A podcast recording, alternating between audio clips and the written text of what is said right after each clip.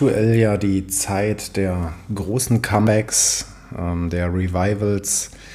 Aber ist zurück, wetten das. TV Total ist wieder da. Ja, und auch der Kalte Krieg ist wieder da. Also hoffen wir, dass er irgendwie nur kalt bleibt und dass es dort nicht eskaliert. Und ja, in die Ohren ist auch wieder da. Wir schreiben heute den 13. Februar. Es ist heute tatsächlich Welttag des Radios. Daher dachte ich mir, wäre es ja eigentlich die perfekte ja, Idee, der geeignete Anlass, mal wieder eine Episode aufzunehmen. Es ist auch einiges passiert in letzter Zeit, ähm, konnte aus verschiedenen Gründen aber auch keine Nachricht aufnehmen, äh, ja, keine Nachricht, keine Folge aufnehmen. Ähm, mein Account des Anbieters, über die ich halt diesen Podcast hochlade, der war auch eine Zeit lang gesperrt. Ich hatte dann keinen Zugriff auf meine Episoden, ich konnte nichts hochladen. Ähm, meine Zahlungsmethode ist dann auch irgendwie rausgenommen worden, sodass ich dann quasi gesperrt wurde. Ich hoffe, dass jetzt dann alles wieder geht. Also wenn ihr diese Folge hören könnt, dann sollte es hoffentlich geklappt haben und das dann auch weiterhin läuft und funktioniert. Dann war ich auch ein bisschen auf Reisen ähm, im November beispielsweise. Dann hatte ich Anfang Januar so gute 10, 12 Tage mit meiner Covid-Infektion zu tun. Ähm, zu kämpfen will ich nicht sagen, es war doch eher mild, aber dazu auch später mehr. Ja, kurzum, 13. Februar. An dieser Stelle auch Happy Birthday an Sandra, die heute Geburtstag feiert ähm, an dieser Stelle, denn sie war ja auch schon mal Gast hier im Podcast, deswegen sei sie noch mal kurz erwähnt. Also alles Gute zum 39. Geburtstag. Ja, tatsächlich letzte Aufnahme ähm, oder die letzte Folge von In die Ohren stammt aus dem Oktober.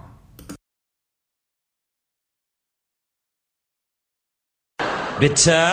Oh, ich glaube es nicht. Ich glaube es gerade nicht.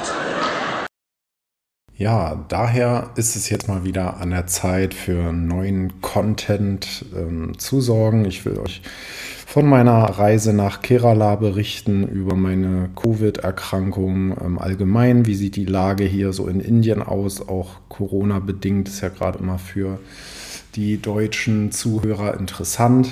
Ähm, allgemein, was sich hier so ereignet hat, war ja eine lange Zeit. Ich möchte einfach mal mit positiven News beginnen. Wie gesagt, euch von der Reise berichten in den Bundesstaat Kerala nach Kochi, Fort Kochi, um genau zu sein. Das ist hier ganz im Süden Indiens an der Küste des arabischen Meeres. Kerala hat 35 Millionen Einwohner und ist, ähm, was, was ich ziemlich spannend fand, kommunistisch regiert von der KPI, also der Kommunistischen Partei Indiens. Hier gilt halt All Politics is Local. Also hier steht wirklich das Gemeinwohl an erster Stelle. Also es ist nicht so wirklich kommunistisch geprägt, wie man das jetzt aus der Politik und aus dem Weltgeschehen so kennt. Man sieht zwar viele Hammer- und Sichelflaggen dort vielerorts, ähm, rote Flaggen eben mit diesen charakteristischen Symbolen, aber ja, hier gilt so wirklich der kleinste gemeinsame Nenner ist der Bürger und der sollte eben ähm, an erster Stelle stehen. Die Gemeinschaft zählt sozusagen. Ähm, generell ist es ähm, gerade was das politische Leben hier in Indien betrifft eine sehr spannende Zeit momentan, denn ähm, es stehen Wahlen an. Ähm, in insgesamt fünf Bundesstaaten wird jetzt aktuell im Februar und dann im kommenden März gewählt wird dann schon insgesamt als Stimmungstest für die Zentralregierung von Premierminister Modi angesehen. Ja, ich will euch zu Kochi erzählen.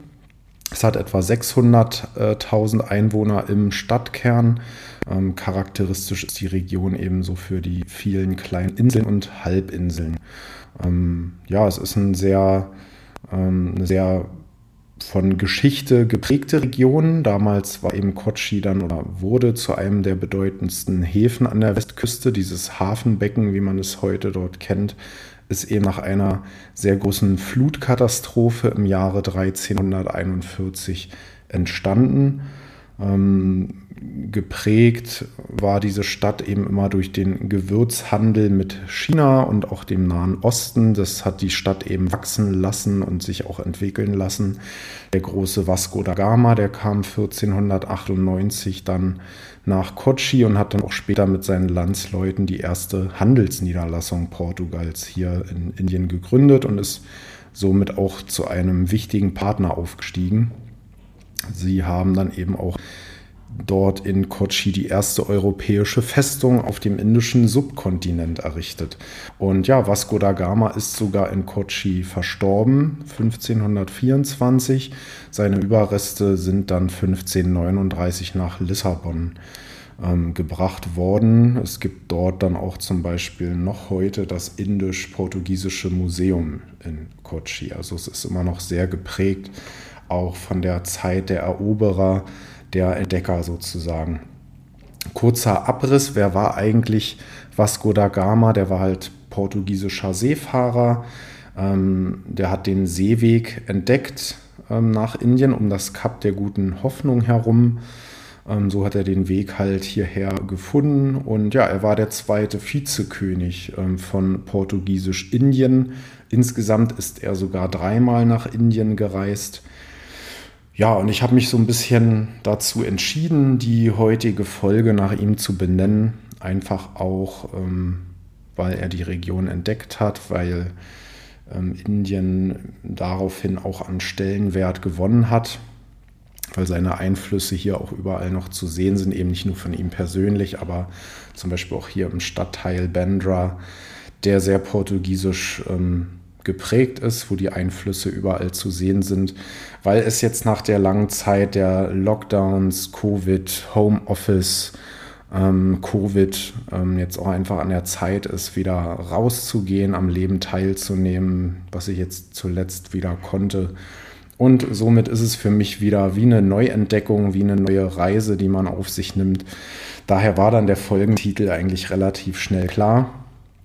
Ähm, ja, noch kurz zur Geschichte Kochis. Ähm, das sollte nur ein kurzer Einschub sein.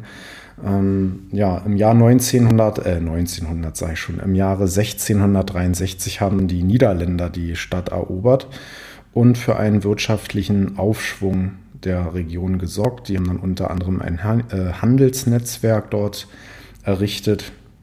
Ähm, ein gutes Jahrhundert später, 1790, ähm, ist Kochi dann auch unter britischen Einfluss geraten. Ähm, durch den englisch-niederländischen Vertrag dann aus dem Jahr 1814 ähm, wurde Kochi der Madras Presidency angegliedert. Madras also ja, ist das heutige Chennai und ja, somit ist es dann endgültig ein Bestandteil des britischen Kolonialreiches geworden.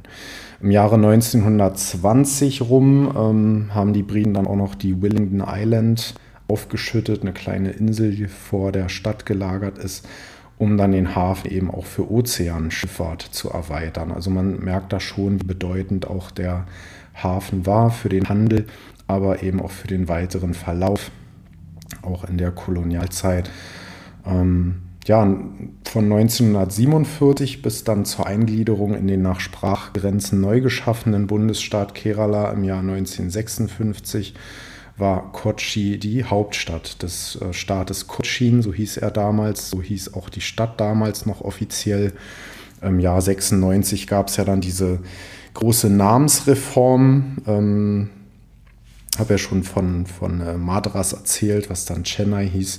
Und ja, Mumbai hieß bis 1996 ja auch noch, äh, also Mumbai hieß Bombay, dann gab es eben diese Reform und ähm, ja, so hat dann auch Cochin den Namen Kochi erhalten und ähm, was in der Regionalsprache Malayam äh, schon immer so hieß sozusagen und man wollte da so ein bisschen den regionalen Bezug wiederherstellen. Malayam ist hier so die wichtigste Umgangssprache und äh, ja, der Der, äh, die Herkunft des Namens ist noch nicht so richtig eindeutig geklärt. Eine der gängigsten Theorien ist aber, dass sich der Name von Koshasi äh, herleitet, was auf Malayam so viel wie kleine Lagune bedeutet. Eine andere Theorie besagt, dass die Stadt ähm, ihren Namen den chinesischen Kaufleuten verdankt oder dass der Name vom Wort Kachi, was in Malayam Hafen heißt, kommen könnte. Vielleicht ist es auch eine Kombina äh, Kombination aus allem, so ein bisschen. Ja, wir haben uns auch einige Sehenswürdigkeiten äh, anschauen können in der kurzen Zeit. Es war wirklich nur so ein drei, vier Tagestrip, aber haben natürlich mitgenommen, was irgendwie ging die äh, Franziskanerkirche, die St. Francis Church zum Beispiel, äh, sehr interessanter, spannender Bau, denn sie ist die älteste von Europäern erbaute Kirche Indiens. Sie ist ähm, zunächst 1503 aus Holz errichtet worden und dann äh, Mitte des 16. Jahrhunderts als Steinbau sozusagen ähm, noch mehr befestigt und erneuert worden. Und ja, hier ist auch der gute Vasco da Gama dann 1524 beigesetzt worden.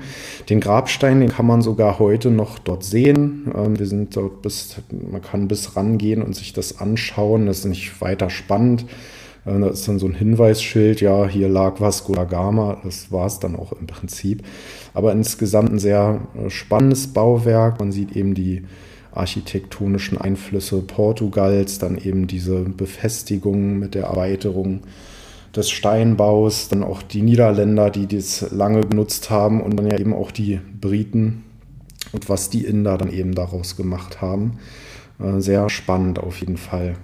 Wir haben uns dann auch noch die chinesischen Fischernetze ähm, angesehen. Der oder die ein, äh, der oder die andere von euch kennen sie vielleicht von Reisen äh, oder aus ähm, Berichten, Dokumentationen. Das sind ja so stationäre Fangvorrichtungen eben für Fische oder auch andere Meerestiere. Ähm, die sind halt in der Region um Kochi schon eher typisch, sind ein Wahrzeichen auch der Stadt für Touristen sehr attraktiv, ähm, auch für Fotomotive. Deswegen sind sie auch sehr populär, werden zum Beispiel auch in der Touristik Werbung genutzt oder in Reiseführern äh, dargestellt.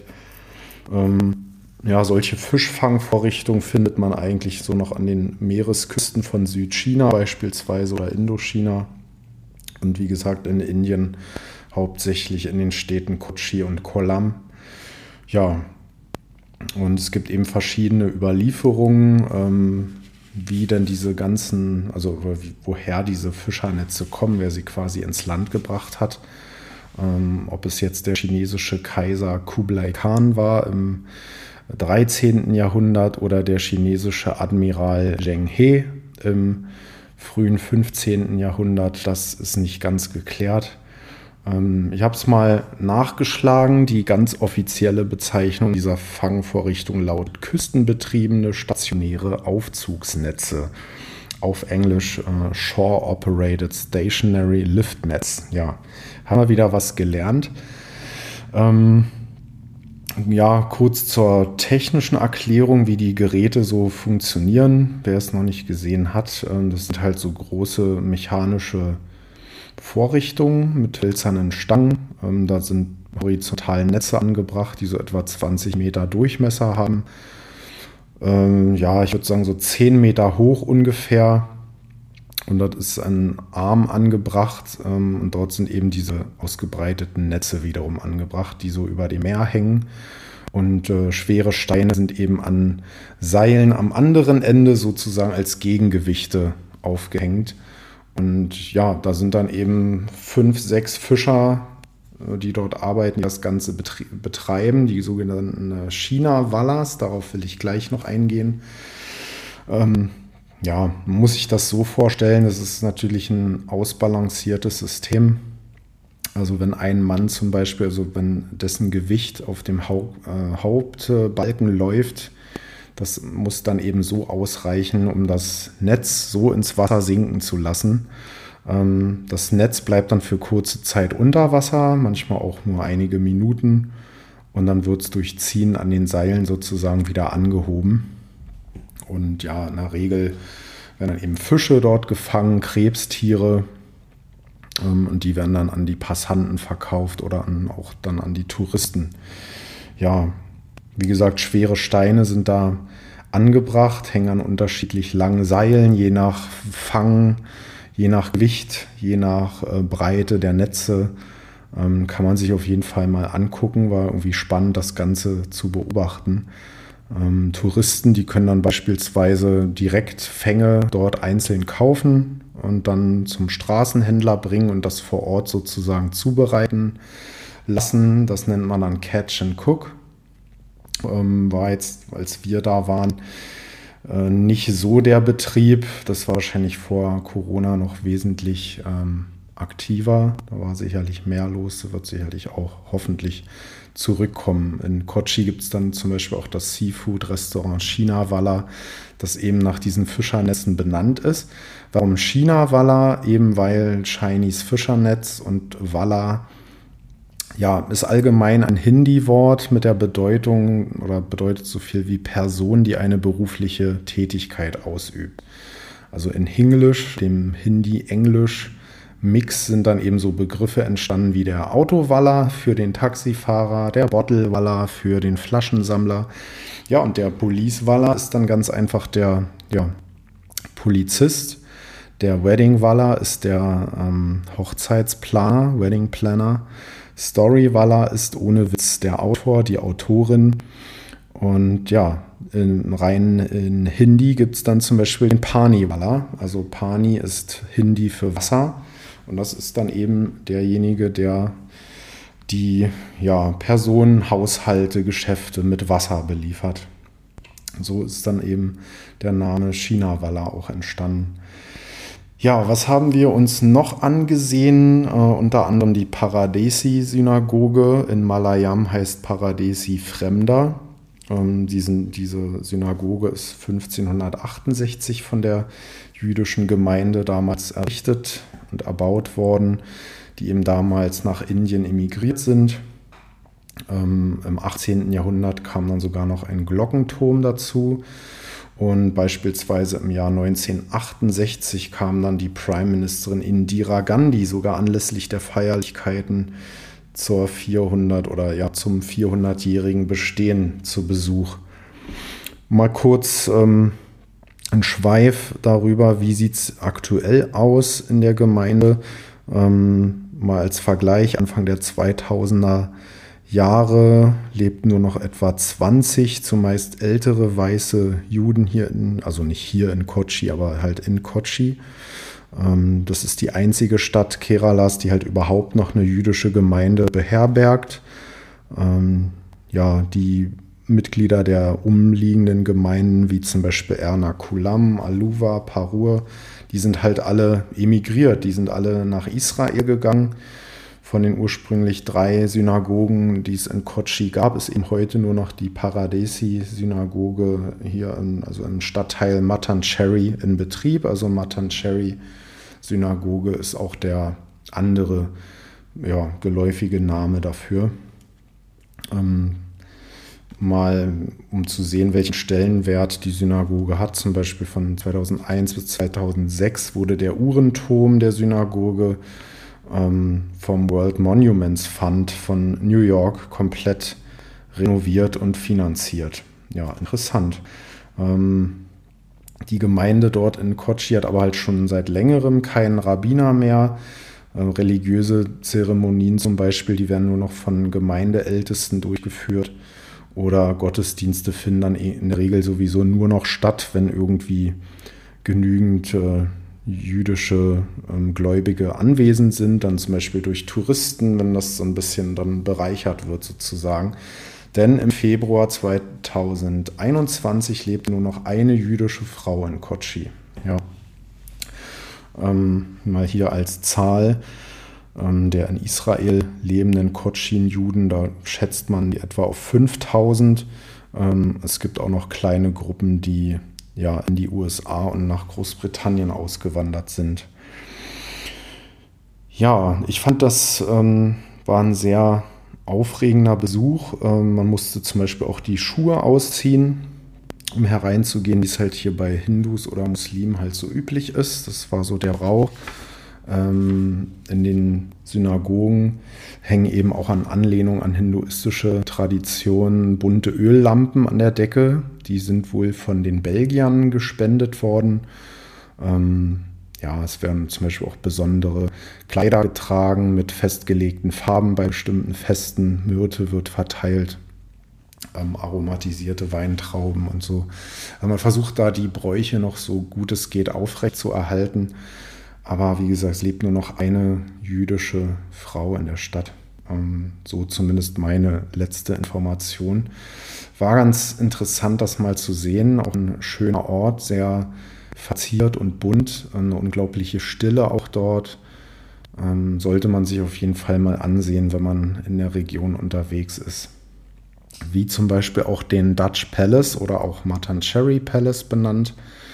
Äh, das ist ein Palast, der von den, ja, auch wieder von den Portugiesen erbaut wurde und damals dann dem Raja, also dem sozusagen dem regierenden Ortsvorsteher sozusagen von Kochi, dessen Name war Vera Kerala Varma.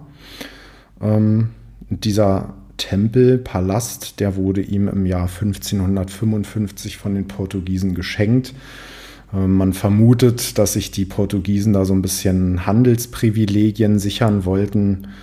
Ähm, andere sagen aber auch, man hat versucht, so ein bisschen den König zu beschwichtigen, weil die Portugiesen nämlich kurz zuvor einen nahegelegenen Hindu-Tempel komplett geplündert hatten. Naja, die Holländer also es ist hier wieder eine Parallele zu sehen, auch zu der Francis Church. Die haben dann das Ganze renoviert und den Bau sogar noch erweitert im Jahr 9, äh, 1663, daher dann auch der Name Dutch Palace. Die Rajas, die dann jeweils äh, ja, regierten, haben den Palast dann nochmal erweitert und verändert, sehr häufig sogar. Ähm, heute kann man da eine sehr schöne Porträtgalerie sehen ähm, sehr schöne Wandgemälde von Hindu-Mythen. Dort sind zum Beispiel Kämpfe dargestellt und Zeremonien. Man kann dann auch ähm, ja, eine Führung buchen, sich das Ganze erklären lassen, weil man muss wirklich sehr aufmerksam hinsehen, um diese ähm, ja, Gottesbilder auch zu verstehen und nachzuvollziehen, was wird auf den Bildern gezeigt. Die sind zum Teil wirklich ähm, ja, zu meiner Überraschung noch sehr gut erhalten. Und vermutlich zählen sie deshalb ja, zu den besten ihrer Art in ganz Indien, würde ich mal sagen.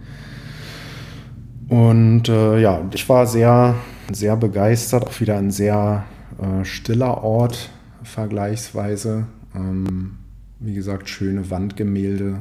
Ich fand es echt toll, sich das mal anzusehen, vor allem auch mit der Führung und den ganzen Gottheiten die dort abgebildet sind. Denn es sind ja ein paar Millionen, aber keine Sorge, alle Millionen äh, Götter der Hindus sind nicht abgebildet. Ähm, ja, auf jeden Fall sehr sehenswert. Ähm, was haben wir noch unternommen? Eine Bootstour auf den Backwaters von Kerala. Und zwar auf einem alten Dampfer, der zu einem Hausboot umgebaut ist. Ähm, wirklich ein alter Dampfer die Dachkonstruktion, Türen und Fenster sind zum Beispiel aus äh, Kokosnüssen, also aus diesen faserigen, ähm, ja, aus diesen Fasern, die quasi um die Kokosnuss herum existieren. Aus diesen Fasern sind eben diese Seile ähm, gewerkelt worden und daraus ist eben dann dieses Dach konstruiert worden. Sehr interessant auf jeden Fall. Ist auch sehr robust. Und ähm, wir hatten dann vorne im vorderen Bereich des Bootes war eben der Schiffsführer, ähm, der die Steuerung übernommen hat. Und da war dann wie eine Art Liegeplatz für uns. Man konnte dann so im offenen Bereich liegen. Der vordere Teil war dann, oder das ganze restliche Boot war komplett überdacht mit, ähm, mit einem Esstisch und ähm, ja, es war, war sehr schön. Wir wurden bekocht. Es war eine, ein dreiköpfiges Team, eine dreiköpfige Besatzung.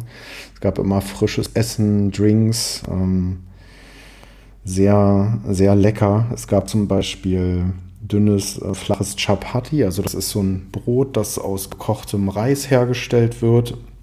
Wird dann in so einer Grillpfanne gebacken. Man kann es dann zum Beispiel in Kokosmilch dippen. Ähm, dann wurde uns zubereitet ein Kichererbsen. Dessert. ich wusste gar nicht, dass man das süß zubereiten kann. Ähm, ich habe hier den Namen mal nachgeschaut. Das heißt Kadala Paripu Payasam. Also ein Kichererbsendessert aus äh, Kichererbsen, Kokoscreme, gemahlenem Kardamom. Wie gesagt, sehr süßer, cremiger Brei. Kann man zum Beispiel mit gerösteten Kokosraspeln, Cashewkern oder auch Rosinen garnieren. Ich fand, ähm, es war geschmacklich eine echte Überraschung, weil ich das gar nicht so süß und klebrig irgendwie erwartet hätte. Es gab auch gebackene Banane, es gab Reis, es gab frischen Fisch aus der Region. Ja, sehr lecker. Ähm, und die Jungs sind dann tatsächlich, wir sind dann ein bisschen weiter rausgeschippert. Und dann fragte mich einer der aus der, von der Crew, ja, ähm, wie sieht es wie sieht's denn mit dem Schwimmen aus? Wollt ihr mal ins Wasser springen? Und ich war ja mit drei Kolleginnen, drei Mädels, drei Freundinnen sozusagen unterwegs. Und wir haben uns so angeguckt, hm, ja, wollen wir da rein? Und dann meint eine Freundin von mir, die Melli, liebe Grüße gehen raus, äh, ach komm, wir machen das jetzt einfach. Und dann sind wir beide, also die haben dann echt das Boot am Rand geparkt sozusagen, einen Anker geworfen, so im übertragenen Sinne. Dann sind wir wirklich da angehalten am Rand, sind dann ausgestiegen und einer der Crewmitglieder hat uns dann begleitet und wir wollten erst rüber auf die andere Seite, also es wie so eine, war wie so eine schmale Landzunge und das Wasser auf der anderen Seite sah irgendwie halt, ja, frischer aus, sauberer und das war aber ein Reisfeld, was einfach nur unter Wasser stand. Dann sagte der von der Crew, nee, nee, also ihr könnt da reingehen, aber da geht es halt nicht tief runter. Also das, ähm, wenn ihr ein bisschen schwimmen wollt, müsst ihr schon auf der Seite, wo das Boot ist, reinspringen und dann sind wir ein Stück ähm, runtergelaufen zu einer Stelle, wo man vielleicht besser ins Wasser kommt.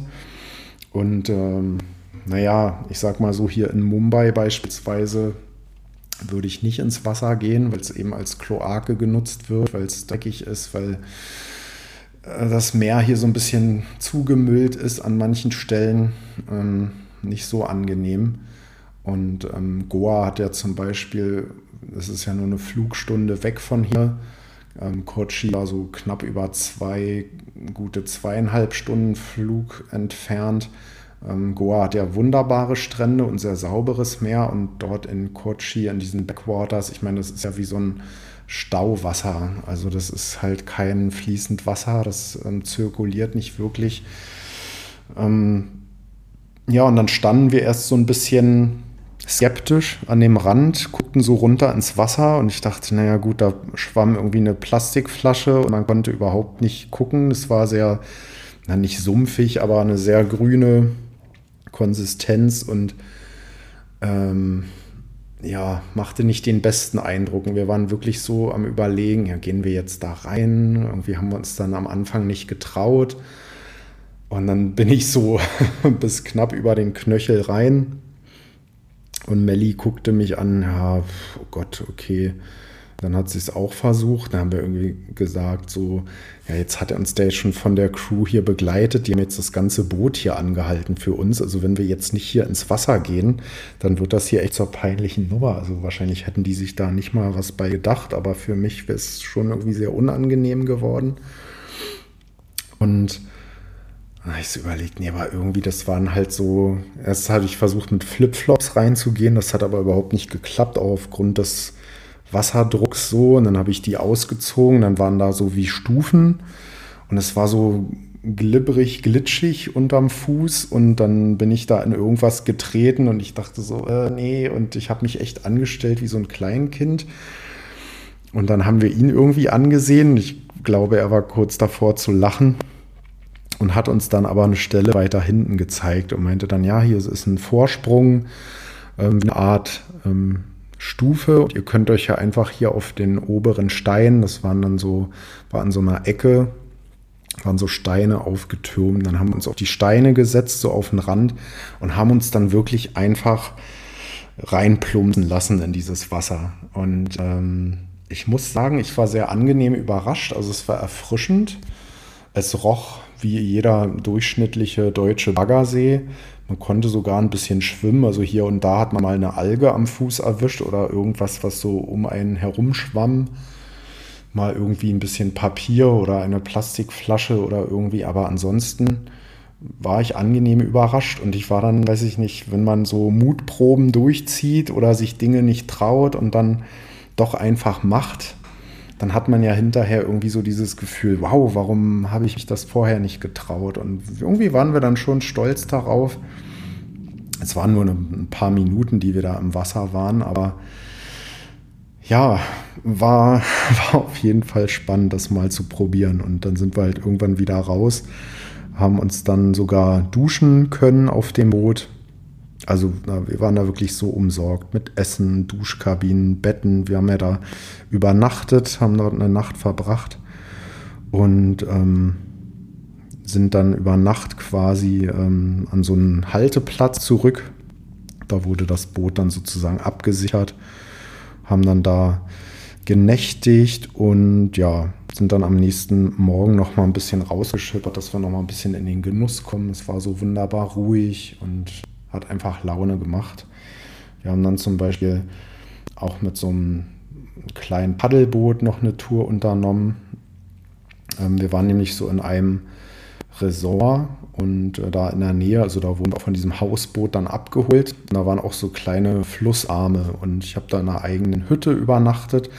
Das Bad war außerhalb, also unter freiem Himmel. Das war schon ziemlich aufregend. Ähm, also Dusche war im Freien und das Klo auch, Waschbecken und so weiter. Also hast du da irgendwie die Zähne geputzt, äh, stand es quasi unter einer Palme und hinter dir zirpten die Grillen und auch anderes Kleingetier. Also es war schon sehr aufregend. Ich würde es auf jeden Fall nochmal so machen. Ähm, generell diese Hütten, die waren so ein bisschen im chinesischen Stil auch so gebaut. Es gab auch Live-Musik während der Abendessen beispielsweise. Wir durften uns so einen ähm, für die Kultur dort typischen Tanz ansehen mit ähm, musikalischer Begleitung. Und das war auch, wenn es dann wieder nur eine Nacht war, irgendwie sehr, sehr abenteuerlich. Und es war so wunderbar ruhig und, und so grün. Man konnte da so wunderbar diesem ja, Großstadttreiben hier in Mumbai entkommen, kein Autogehube. Also es war wirklich mal wie so ein Kurzurlaub.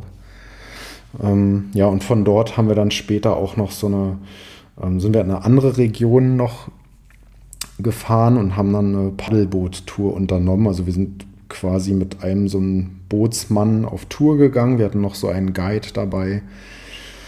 Und ja, sind wirklich, kann man sagen, in so eine Dschungelregion gepaddelt. Ähm, das waren auch so Flussarme, die waren sehr grün. Es war, gab Palmen. Ich habe zum ersten Mal in meinem Leben so echte Bananenstauden gesehen. Und ja, wir sind dann durch einen so einen Flussarm gepaddelt und mussten dann irgendwie eine Kurve schneiden, um dann abzubiegen. Und ähm, der Steuermann hat das irgendwie nicht ganz hinbekommen. Und dann sind wir vorne in so ein, ja, Geäst, in so ein Gebüsch rein mit dem Boot. Und ähm, das hat das dann so ein bisschen aufgeschüttelt da, diesen Busch. Und dann fiel so einiges an Kleintier ins Boot. Also Spinnen und Ameisen und anderes Getier. Das war jetzt nicht Hunderte, aber so ein paar. Und irgendwas hat mich dann ähm, ja, am Fuß erwischt. Ich weiß nicht, was es war, ob das irgendwie ein Biss war oder so. Jedenfalls hat das tierisch gejuckt. Also man war sofort irgendwie mit den Fingern dran, so, da war sofort Juckreiz da. Sehr unangenehm irgendwie. Und eine Kollegin, die neben mir saß, die hat es dann halt auch erwischt. Und das hat dann der Guide irgendwie mitbekommen, so, ja, was ist denn los? Und ach ja, wir wurden irgendwie entweder gebissen oder irgendwie, jedenfalls juckte das unangenehm. Und das hatte ich so auch noch nicht. Also weder nach, nach Mückenstichen, nach sonst was. Also war schon irgendwie anders. Und ähm, ja, dann sagt er so, ach, dann halten wir hier mal kurz an. Und dann haben wir am Rand irgendwie das Boot zum Stoppen gebracht, sind alle runtergehüpft. Und dann hat er dort einfach äh, Kurkuma, so zwei Kurkuma-Wurzeln aus der Erde gezogen, die dann irgendwie aufgeschnitten. Und das haben wir uns dann so auf die Haut aufgetragen. Und ja, was soll ich sagen, der Juckreiz war just danach weg. Also es war kein Jucken mehr da, selbst die Rötung der Haut ist sofort verschwunden. Ja, also so ein schönes äh, Hausmittelchen irgendwie hat auf jeden Fall sofort geholfen. Beeindruckend, ja. Dann haben wir bei der Familie des Bootsmannes noch einen Zwischenstopp gemacht. Dort durften wir dann ähm, zum Beispiel Seile, also so kleine Seilstücke sozusagen, so Fäden aus Kokosnuss selbst zusammenspinnen. Ähm, da waren wirklich so zwei Spindeln angebracht gegenüber. Dann konnte man mit diesen Kokosnussfasern sich selbst so kleine Fäden zusammen basteln und die dann auch später mitnehmen. Wir sind dann mit der Familie da in Kontakt gekommen. Ähm, wir wurden da nochmal bekocht sogar. Also es ist ja für Kerala so typisch, dass das Essen auf so einem großen Bananenblatt serviert wird. Da gab es dann ja Reis unter anderem und frischen Fisch und Brot dazu. Und ja, es war super lecker. Und die Leute, die ja, teilen ja das, was sie kaum haben, das teilen sie ja noch mit dir. Und sie haben so eine unglaubliche Positivität in ihren Augen. Wenn man sie anlächelt, wenn man sie anspricht, sie geben das mit einem unglaublichen Strahlen zurück. Und es ist einfach so schön gewesen, da mal so ein bisschen an ihrem Alltag teilzuhaben. Die haben auch so einen kleinen Bauernhof gehabt mit Hühnern und Hasen und Kühe hat man auch gehört weiter hinten. Ähm, ja, das war schon, schon spannend, das mal so irgendwie zu sehen und in welchen einfachen Verhältnissen die dort leben, aber wie die sich einfach auch über uns Gäste gefreut haben. Und ja, es war sehr schön. Der Guide erzählte uns dann auch, dass eben diese Fluten ähm, immer wieder mal ein Problem sind und dass diese Familien und auch die kleinen Bürger, die Angler, Fischerleute, Bootsmänner, die dort alle leben auf diesen kleinen Inselgruppen, dass die ihre Hütten, Häuser irgendwann verlassen werden müssen, so in 10, 15 Jahren. Denn eben aufgrund des Klimawandels, Erderwärmung und so weiter, ähm, es ist halt unklar, ob man eben noch lange dort leben kann. Denn das Wasser wird irgendwann so hoch stehen, dass sie dann dort ihren Lebensraum verlassen müssen. Das war auch interessant, halt in diesem Resort, von dem ich erzählt habe, mit diesen kleinen Flussarmen. Das war halt dann auch oft, dass über Nacht sich das Wasser dann staute und dass es wie eine Flut war. Und dann morgens zum Beispiel auf dem Weg zum Frühstück, ähm, wenn man dann Flipflops hatte oder dann eben barfuß, das Wasser war schon mehr als knöchelhoch zum Teil. Und das ist dann erst so im Laufe des Mittags komplett wieder zurückgegangen. Und dann äh, haben sie uns auch erzählt, dass das eben so jede Nacht auch eher unüblich war. Also noch vor wenigen Jahren ähm, stand das Wasser nie so hoch wie jetzt. Und dass das eben nicht ähm, ja, die, die Regelmäßigkeit ist. Ja, also man hat da schon einiges auch gelernt und gesehen und ähm, ja, tat sehr gut, mal wieder rauszukommen. Diesen blauen Himmel ständig zu sehen, eben diese, wie grün auch das sein kann. Und es war so entspannt, die Leute waren alle so nett, alle am Strahlen. Die Männer dort zum Beispiel, die tragen ähm, ja einfach nur Tücher um ihre Hüfte gespannt. Also irgendwie wieder eine ganz andere Erfahrung. Und ja, war wunderbar, einfach die Menschen alle so freundlich und haben einen willkommen geheißen und äh, war eine sehr schöne Erfahrung. Ich werde auf jeden Fall auch noch mal dorthin in die Region auf jeden Fall. Es gibt da auch diese Teeanbaugebiete in den Bergen, da hat man auch noch mal eine wunderbare Aussicht. Das will ich auf jeden Fall auch noch mal mitnehmen. Ja, so viel erstmal zu meinem Reisetrip. Was gab es denn sonst noch so? Da ich euch jetzt fast schon wieder 40 Minuten hier belästige. Ähm, Im Kino war ich unter anderem. Ähm, die Kinos haben ja hier zum November geöffnet im letzten Jahr. Sind immer noch offen. Es ist halt so, dass jeder zweite Sitz besetzt werden darf. Ich habe hier dann zum Beispiel gesehen den letzten James Bond, No Time to Die, oder die Neuverfilmung von Dune, jeweils in 3D. Es gab Popcorn mit Karamellgeschmack. Ähm, es gab lecker Fresh Lime Soda. Man konnte sich aber auch Kaffee bestellen und andere Gerichte sogar. Ähm, man konnte Getränke und Essen, also musste man dann selber mit reinnehmen. Das hätten die sonst sogar an den Platz gebracht. Also sehr komfortabel, bewegliche Ledersitze. Man konnte die Beine hochlegen, sich zurücklehnen. Ja, sehr komfortabel, sehr schön auf jeden Fall. Ähm, die Nationalhymne läuft vor jedem Film, die wird abgespielt, alle stehen dann auf und die, die es können, die singen dann halt auch mit. Also meine Nationalhymnen-Skills sind jetzt noch nicht so ausgeprägt. Ich kenne den Text jetzt noch nicht ganz auswendig. Ähm, ja, aktuell äh, laufen auch wieder Filme an. Ähm, wird auf jeden Fall demnächst wird's mal wieder ins Kino gehen. Hier kommen die ja mal relativ zeitnah raus, da sie im Originalton erscheinen. In Deutschland dann halt, wenn nicht im Originalton, werden die ja oft dann noch synchronisiert, sodass man hier dann oft ähm, schon eher Filme schauen kann, bevor sie dann in Deutschland erscheinen. Ja, was gab es noch so? Ähm, zu meiner Covid-Infektion wollte ich ja auch noch erzählen. Das war halt wirklich direkt am Silvestertag, ähm, am 31.12. Ähm, da fällt mir immer der Gag ein von Nackte Kanone, ähm, wo dann Drabin irgendwie erzählt, ja, und das geschah, geschah irgendwie an Silvester. Oder nee, es geschah am 31.12. Und dann, ja, an Silvester? Nein, ich heiße Frank. Ja, sehr lustig. Hm. Okay, ich drifte ab. Auf jeden Fall habe ich mich dann nicht so wohl gefühlt. Ich hatte dann sogar zwei Einladungen an dem Tag, irgendwie zu Freunden zu kommen hätte auch irgendwie Lust gehabt, aber ich habe gemerkt, je später der Tag irgendwie wurde, ich habe mich einfach nicht so gefühlt. Und ähm, Gliederschmerzen, dann habe ich es irgendwie im Rücken gemerkt und im Hals und dann so gemerkt, ja, da könnte irgendwie ein Schnupfen kommen. Und bin dann glücklicherweise, wie sich dann herausstellte, zu Hause geblieben. Ähm, also es war eine gute Entscheidung.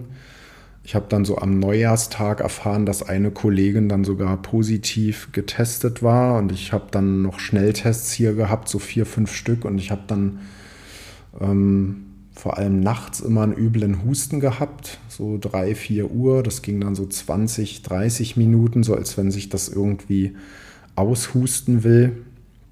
War schon ziemlich unangenehm. Und ich habe dann irgendwie sofort gemerkt, da, das ist irgendwie keine eine ganz normale, reguläre Erkältung, das ist irgendwie was anderes. Und habe dann schon gedacht, ob es vielleicht doch Corona ist, ob es Omikron ist.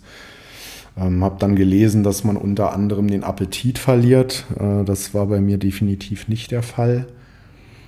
Ähm, bin hier wunderbar bekocht worden von den Nachbarn. Die haben dann von meiner Infektion ähm, erfahren, denn ich hatte mich den Tag drauf nochmal getestet mit dem Schnelltest. Da war er dann erstaunlicherweise noch negativ. Und dann am, ich glaube, 3. Januar war der Schnelltest dann aber positiv. Dann hatte ich auch PCR-Test gebucht hier über ein Labor. Und die Mitarbeiterin, die kündigte sich dann so für 18 Uhr an ungefähr. Dann war es 19 Uhr, halb neun, halb zehn und ich glaube, irgendwann gegen 10 war sie dann erst hier. Und ja, hieß es ja dann ein bisschen anders. Man kann über WhatsApp das kurz abklären. Ja, bist du auf dem Weg? Wann ungefähr? Und ja, ich habe dann auch das PCR-Ergebnis, also das Ergebnis des Tests, dann auch über WhatsApp bekommen. Konnte ich mir dann einfach angucken. Also weder Passwort geschützt noch dergleichen. Ja, und dann hatte ich die Gewissheit und oder beziehungsweise das, die Möglichkeit, mich zu testen. Und mir war klar, dass es eben, weil es so fortgeschrittene Stunde war, dass ich vermutlich nicht direkt am Folgetag mein Ergebnis bekomme, sondern wahrscheinlich eher zwei Tage später. Und so war es dann auch. Ähm, ja, und als dann die Nachbarn erfuhren, ah, hier Covid-Fall und so, die haben mich dann echt bekocht. Die haben gesagt, ja, wenn, dir an, wenn es dir an irgendwas fehlt, melde dich, sag Bescheid, gute Besserung und dann habe ich hier an einem Tag ähm, Reis bekommen und Dahl, das ist so aus äh, Linsen gemacht. Ähm, dann gab es äh, frisches Gemüse mit Kartoffeln und Brot haben sie mir geschickt und dann am Folgetag habe ich einen Auflauf geschickt bekommen mit äh, Nudeln, Käse und Spinat, also so mit, mit Feta drin, mega lecker. Also ich wurde hier echt umsorgt und äh, dann wurde nachgefragt, ja, wenn du noch irgendwas brauchst, wir schicken dir und sag Bescheid. Und ich habe dann echt so gedacht, Mensch, vielleicht müsste ich mich irgendwie öfter mal mit Covid infizieren, um dann so lecker bekocht zu werden. Also es war einfach so schön zu wissen, dass man eben diese Nachbarn hier hat, dass die für einen da sind, aber eben genauso andersrum, als ich mich dann wieder gesund gefühlt habe, habe ich dann eben auch meine Hilfe angeboten, denn man hat schon gemerkt, so in den letzten Wochen, wie dann ähm, Omikron hier auch um sich gegriffen hat. Am Anfang war es irgendwie so, ja, die Kollegin einer Kollegin oder die Nachbarin der Nachbarin hat oder hatte es. Und dann kam die Infektion gefühlt ja immer näher und es ging immer schneller und dann hat man es irgendwann selbst. Ja, und ich hatte echt so gute 10, 12 Tage damit zu tun.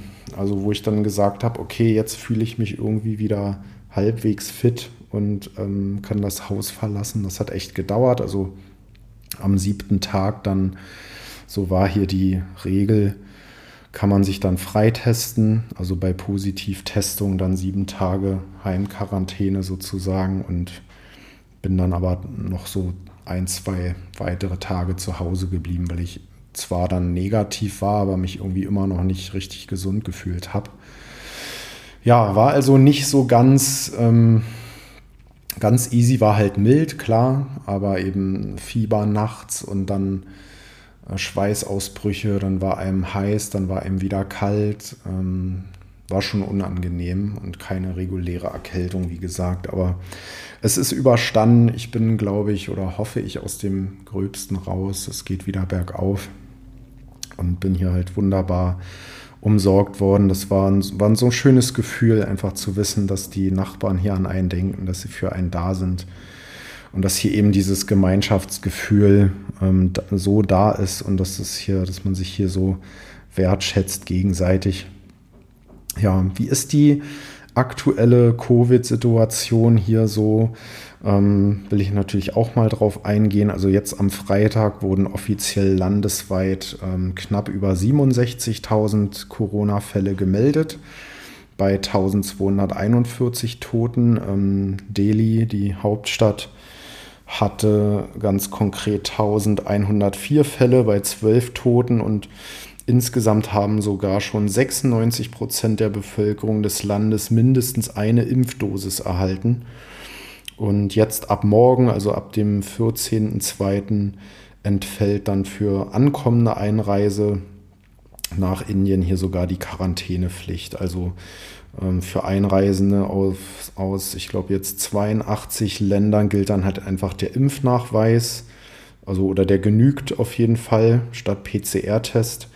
Und gut 2% der Passagiere sollen dann halt nach einem Zufallsprinzip getestet werden. Ja, also wer mal Lust und Laune hat, mich hier zu besuchen, ähm, nur zu. Die Quarantäne fällt jetzt weg und ich glaube, das aktuelle Programm läuft auch, äh, auch noch, dass eben diese 500.000 Visa, also bis dahin, äh, bis zum 500.000. Visum, das ausgestellt wird, das wird eben gratis erteilt. Ich glaube, dieses Programm ist noch so aktuell. Ja, jetzt ab Montag, also morgen sozusagen, werden auch wieder Schulen und Universitäten geöffnet. Ähm, da gibt es nämlich auch noch einen spannenden Vorfall, ganz aktuell. Jetzt am Mittwoch sind nämlich Schulen in Karnataka, also hier im Süden Indiens, geschlossen worden. Da ist ein äh, Streit um ein Kopftuchverbot eskaliert. Also ich glaube, sogar der Spiegel hatte darüber berichtet. Und ähm, da gab es nämlich dann eine neue Regelung an dieser Schule, die eben das Tragen eines Kopftuches ähm, verbietet. Muslimische Schülerinnen, die haben halt daraufhin protestiert, haben sich dann verweigert, am Unterricht teilzunehmen. Und ja, vorwiegend, ich nehme mal an, äh, rechte hinduistische Männer, die sind halt dafür, die sind für dieses Verbot des Kopftuchtragens. Ja, also wie es da weitergeht, muss man auch mal abwarten. Ähm, ja, so viel zum bisschen zum aktuellen Geschehen. Ich äh, wollte ja auch noch auf meinen Mumbai-Moment eingehen, die man hier immer mal erlebt. Ähm, zum Beispiel war ich auf einem Segeltörn mit unterwegs und wir sind ähm, wir haben wieder angelegt, sind dann wieder aufs Festland zurück sozusagen und das war, glaube ich, ein Sonntag, wenn ich nicht irre. Und die Cricket-WM lief gerade an und Indien hatte an diesem Tag sein erstes Spiel und Cricket ist ja hier die Sportart Nummer eins, die steht hier über allem. Und Indien hatte eben dieses erste Spiel der WM und dann auch noch ausgerechnet gegen Pakistan. Also das ist ja die, vor allem im Sport hier, die ähm, Rivalität schlechthin, sehr intensiv geführt. Also wenn man das jetzt auf den Sport runterbricht, so ungefähr wie ähm, ja, Dortmund gegen Schalke oder dann eben Deutschland gegen die Niederlande. Und ähm, ich hatte das gar nicht mehr so auf dem Schirm und wir wollten an dem Tag dann halt nach dem Segeltrip irgendwie noch ein Getränk zu uns nehmen und was essen und sind dann quasi so in die nächstgelegene Bar gegangen und haben gesagt, so was ist denn hier los? So laut und so ein Getümmel und es, die Leute wirkten irgendwie so total aufgeregt und hektisch. Und dann haben wir auch ziemlich schnell mitbekommen, was Phase war, denn ja, Indien gegen Pakistan lief. Ähm, Cricket-WM und alle waren aus dem Häuschen. Von Schreien, also laut Aufschreien, bis hin zu äh, ja, wütenden Ausrufen, bis hin zu Eskalation und Freudenschrei war da irgendwie alles vertreten. Und die Leute waren halt alle total dabei. Wir haben dann irgendwie nur unsere Drinks zugenommen. Also ich habe mich nach wie vor mit Cricket nicht wirklich anfreunden können. Ich erzähle auch gleich warum. Ähm, wir sind dann irgendwie alle nach Hause, jeder ist so seiner Wege und ich bin dann hier zu mir zurückgefahren und komme hier unten an. Und dann saß hier der Sicherheitsguard, also der Security Guard hier unten an seinem Tisch und starrte auf sein Smartphone, irgendwie auf so einen zerbrochenen Bildschirm und hat eben dieses WM-Spiel da geguckt. Und mit ihm standen ein Nachbar von hier, der scheinbar irgendwie gerade von einem ähm, Termin kam. Auf jeden Fall stand er im Anzug da, im Sakko. Und ähm, wiederum dabei war ein, ein Lieferant, also der hatte irgendwie so einen Aufdruck, Gas, irgendwas äh, hat er wahrscheinlich einen Gaszylinder angebracht, geliefert, wie auch immer. Und einer der Liftboys, also die sozusagen zu dem Hausmeisterteam gehören, der war auch in seiner Arbeitsuniform. Und die haben dann halt mitbekommen, dass ich irgendwie auf die zulief, wollte Richtung Aufzüge gehen und dann haben sie mich auch schon rangewunken. Sir, Sir, come join us, come join us, watching cricket. Ja, und dann blieb mir gar keine andere Wahl. Dann habe ich mich dazugestellt. Und das war irgendwie wieder so schön. Wir stehen dann da alle da, könnten unterschiedlicher nicht sein und haben eben diesen Sport verfolgt. Ich habe, wie gesagt, von Cricket so null Ahnung, hat keinen Plan, worum es geht. Aber ich konnte halt spüren, so diese Begeisterung, diese, diese Leidenschaft, die die Jungs eben für diesen Sport haben, wie sie mitgefiebert haben und wie sie aus dem Häuschen waren. Dann gab es irgendwie eine gute Aktion, da war dann irgendwie ein Schlag, das zählte dann irgendwie für Indien, dann waren sie so himmelhoch jauchzend. Und ich hatte irgendwie nur gesehen, es stand irgendwie 140 zu 130 oder so ähnlich und dachte so, ich dachte es zum Glück nur bei mir so, wow, Indien führt ja und das sieht ja gut aus. Und ich habe aber zum Glück nichts gesagt, denn im nächsten Moment hat der Guard, also der der das Handy hielt sozusagen, hat dann die Bildschirmsperre wieder reingemacht, stand auf mit gesenktem Kopf und irgendwie sind dann alle so aufgesprungen und oh ja, das war's und ja, verloren. Und ich dachte so, na zum Glück habe ich nicht irgendwie was gesagt, so nach dem Motto, hey, ihr führt doch und sieht gut aus und ich drücke die Daumen und Glückwunsch oder irgendwie sowas in die Richtung. Da war ich froh, dass ich da besser meine Klappe gehalten habe und ja, ich habe mich dann gefragt, so, was war denn jetzt los? Ich dachte irgendwie, Indien führt und jetzt ist das Spiel plötzlich zu Ende. Also Pakistan hatte tatsächlich gewonnen. Und ja, ich habe irgendwie mal dann versucht, ähm, diese Regel zu begreifen. Habe dann mal was nachgeschlagen, aber so, so wirklich erhellend ist es nicht. Ich lese hier mal vor. Bei der Angabe des Gesamtergebnisses werden die Resultate jedes einzelnen Innings aufgeführt. Dabei ist zu beachten, dass in einem Zwei-Innings-Spiel die Teilergebnisse der einzelnen Innings nicht zusammen addiert, sondern jeweils die Punkte, Wickets und Over getrennt angegeben werden. Dazu wird generell die Anzahl der erzielten Runs und die Anzahl der erzielten Wickets in dem Innings aufgeführt. Im Falle eines All-Outs, also dem Verlust aller Wickets in einem Innings, wird die Wicket-Angabe weggelassen. Zusätzlich wird die Anzahl der absolvierten Over im Innings aufgeführt. Ein Inningsspiel wird ebenfalls zumeist die maximal zu absolvierende Zahl von Overn angegeben, die entsprechend korrigiert wird, sollte diese aufgrund von Unterbrechung reduziert werden. So ist ein beispielhaftes Inningsergebnis 230 zu 8. Ja, klar, jetzt wo ich so lese, ja, hätte mir ja irgendwie gleich auffallen müssen 230 zu 8. Also logisch, dass ich da nicht irgendwie drauf gekommen bin. Ja, äh, ich habe echt keinen Plan davon. Also wer irgendwie Ahnung von Cricket hat, ich habe auch hier ähm, einen Cricket-Coach mal kennengelernt und ähm, habe auch schon mal überlegt, ob ich den mal in die Sendung hole. Ähm, dass er uns einfach mal erzählt, worum geht es da eigentlich. Also ich verstehe es echt nicht. Aber ja gut, weiß auch nicht, ob ich mich jemals damit anfreunden werde und war halt, wie gesagt, froh, dass ich da einfach nichts gesagt habe. Aber es war halt wieder so ein schöner Mumbai-Moment, wie wir da einfach standen, gucken auf diesen kleinen zerkratzten Bildschirm. Ich hatte keine Ahnung, worum es geht, aber habe mich so happy gefühlt, einfach, dass wir das da zusammen erleben, auch wenn ohne Happy End für Indien. Ja, ich möchte gegen Ende der Folge, wir gehen jetzt auf die Stunde zu, ähm, noch in eigener Angelegenheit etwas erzählen. Ähm, und zwar äh, möchte ich berichten über die Slum Care Foundation hier in Mumbai. Ähm, bin über meinen guten Kollegen und Kumpel Kim darauf aufmerksam gemacht worden, beziehungsweise hatte ich ihn einfach mal gebeten, Mensch, du bist da so unterwegs und aktiv dabei, teil mir doch mal mit, was die so machen und wie kann man die denn erreichen und wie kann man helfen. Und ähm, möchte einfach mal erwähnen, was die so machen. Und äh, ja, es gibt hier den Stadtbezirk Kav Parade, das ist hier ganz im Süden Mumbais und da ist eben der Slum Gansesh Murtinagar in Kolaba. Ich hoffe, ich habe es halbwegs richtig ausgesprochen. Und ja, da leben knapp 80.000 BewohnerInnen und in teils sehr kleinen ähm, Behausungen, zum Teil selbst gebaut. Manche haben auch nur Zugang zur Elektrizität.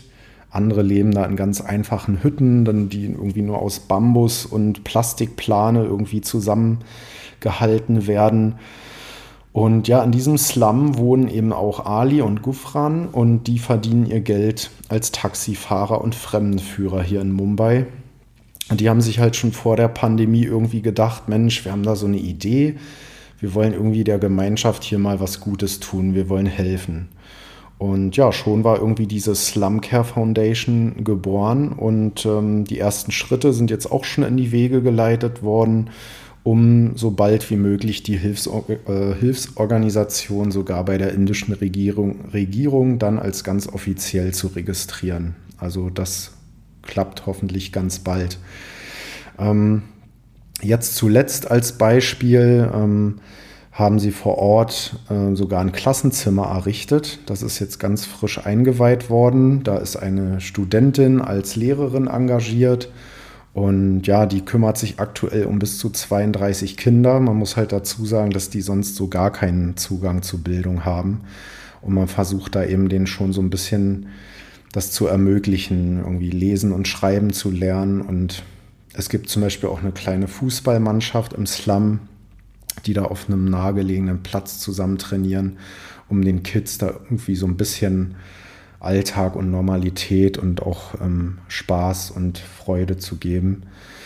Ja, und da sich der Slum natürlich auch etwas verändert hat, denn während der Corona-Wellen in den letzten zwei Jahren ähm, leert sich der Slum halt auch hin und wieder, da die BewohnerInnen dann ja eben zurück in ihre Heimatdörfer ziehen.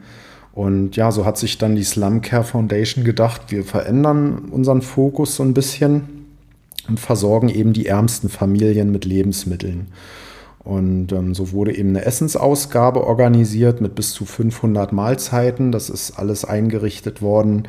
Lebensmittelpakete wurden beschafft und eben Utensilien, um auch selbst kochen zu können. Das wurde alles ausgegeben. Und aufgrund der Situation dann eben auch wurden Masken und Desinfektionsmittel verteilt, um eben diese Omikron-Situation besser in den Griff zu kriegen hier und die Menschen besser schützen zu können. Also ich finde es eine wunderbare Sache. Ähm, Kim hat sich auch gut mit den beiden schon angefreundet, war auch schon bei denen zu Hause zum Kochen und ähm, hat auch bei den Aktionen immer wieder selber mitgeholfen und angepackt. Das hat mich jetzt halt schon angefixt. Ich will da auch mal mit unterstützen und mitmachen. Und der hat auch, also der Kim, eine Spendenorganisation schon gestartet. Das werden wir dann hoffentlich immer mal wieder machen.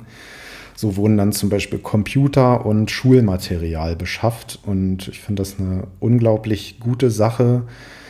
Und ähm, ist einfach schön, das wahrzunehmen, dass Menschen, die halt selbst gar nicht so viel haben, sich aber für andere einsetzen, ihnen mit Nahrung helfen, irgendwie ihnen Zugang zu Bildung verschaffen und ihnen dadurch halt Hoffnung machen. Denn ähm, sind wir ehrlich, der einzige Weg, aus einem Slum rauszukommen, das ist eben die Bildung und ein guter Schulabschluss. Ja, deswegen, ich ähm, möchte da dranbleiben, den Kontakt herstellen, ähm, sobald dann irgendwie Aktionen starten und wir sammeln, sei es dann eben Geld, dann werde ich auch da ähm, am Ball bleiben auf jeden Fall und informieren. Und wenn der eine oder die andere von euch da mitmachen möchte, sehr gerne, immer willkommen. Ich wollte es einfach mal erwähnen, weil ich es eine tolle Aktion finde und äh, ja, gerne darauf aufmerksam machen möchte. Ansonsten, ja, die Stunde ist jetzt geknackt. Ich hatte eigentlich so angedacht, für die Folge so etwa 40 bis 45 Minuten einzuplanen. Gut, das hat nicht ganz funktioniert. Ansonsten, wie immer, möchte ich bestimmten Freunden und Menschen danken, die auch immer wieder nachgefragt haben, Mensch, wann kommt denn eine neue Folge? Gibt es da mal Nachschub und wie sieht es denn aus? Und ja, es ist soweit und ähm, habe jetzt hier auch in den letzten Monaten gemerkt, ich bin ja jetzt schon im zweiten Jahr hier, ähm, welche Freunde vor allem mir wirklich was bedeuten, die wirklich für einen da sind, selbst wenn man sich dann mal Monate nicht spricht oder mal Wochen keinen Kontakt hat, es ist dann trotzdem irgendwie wie immer. Und gerade jetzt, wenn man sich dann auch ewig mal nicht sieht, ähm, ja, gut zu wissen, dass es euch gibt. Ich muss da niemanden erwähnen, die, die sich angesprochen fühlen, die wissen, was Phase ist. Und ja, Genauso habe ich aber eben auf der anderen Seite gemerkt, welche Kontakte eher toxisch waren, wo es eben kein Geben und Nehmen ist, ähm, was, was schade ist, was ich ein bisschen bedauere, aber ich habe dann für mich festgestellt, dass ich da unter gewisse ähm, Kontakte einfach einen Strich ziehen möchte und ähm, fühle mich damit wesentlich besser. Aber so viel dazu zum Privaten.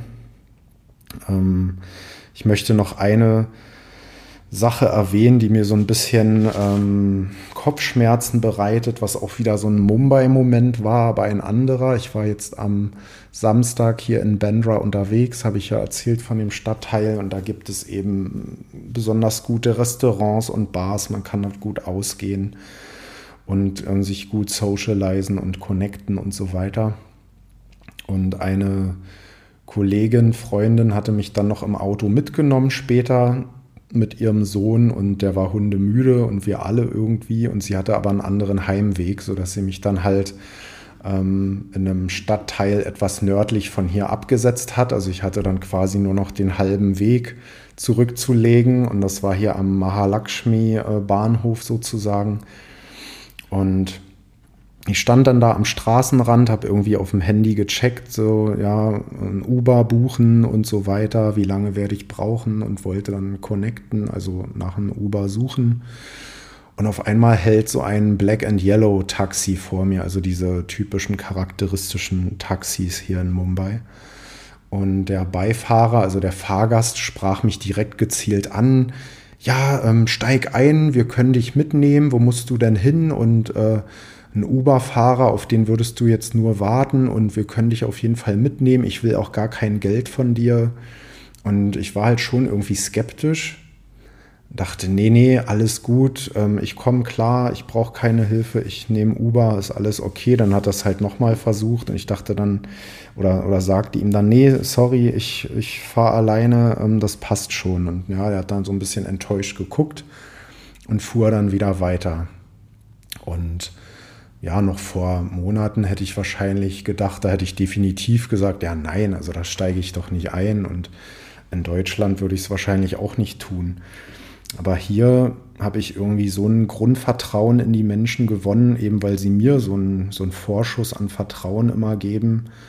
Ähm, ja, sei es zum Beispiel ähm, bei Bezahlungen, wo ich dann denke, ja, ähm, kann ich mit Karte zahlen? Ja, nee, nur bar. Und dann ich irgendwie als Pfand was hinterlassen möchte und die dann aber sagen, nee, hol doch einfach Geld und dann kommst du wieder. Also es wird einfach erwartet, dass du dein Wort gibst und dann das einhältst und dann ist jeder damit ähm, einverstanden. Und man hat einfach hier so ein Grundvertrauen und das hat mich dann einfach so beschäftigt. Was wäre jetzt, wenn ich da eingestiegen wäre, wäre mitgefahren und ja, wahrscheinlich wären die dann umgedreht in die andere Richtung, in die ich ja musste, hätten mich zu Hause abgesetzt. Ich hätte vielleicht ein, ein, aufregendes, nettes Gespräch gehabt, eine schöne Bekanntschaft irgendwie und hätte dann darüber hier im Podcast berichtet. Oder aber hätten sie mich irgendwo angehalten, hätten mich bedroht und gesagt, hier gib dein Geld oder äh, deinen Pass oder was auch immer. Man weiß es halt nicht. Es war mitten in der Nacht in Mumbai, in so einer 26 Millionen Stadt. Was hätte passieren können? Und das beschäftigt mich jetzt halt schon den Tag danach immer noch. Ähm, ich weiß halt nicht, was wäre, hätte, könnte, keine Ahnung. Vielleicht war es auch gut, nicht einzusteigen. Ich weiß es nicht. Lasst mich da gerne mal wissen, wie ihr reagiert hättet. Ähm, ja, ich weiß es nicht besser. Ähm, ja, auf jeden Fall soll es das an dieser Stelle gewesen sein. Ich danke für eure Aufmerksamkeit, dass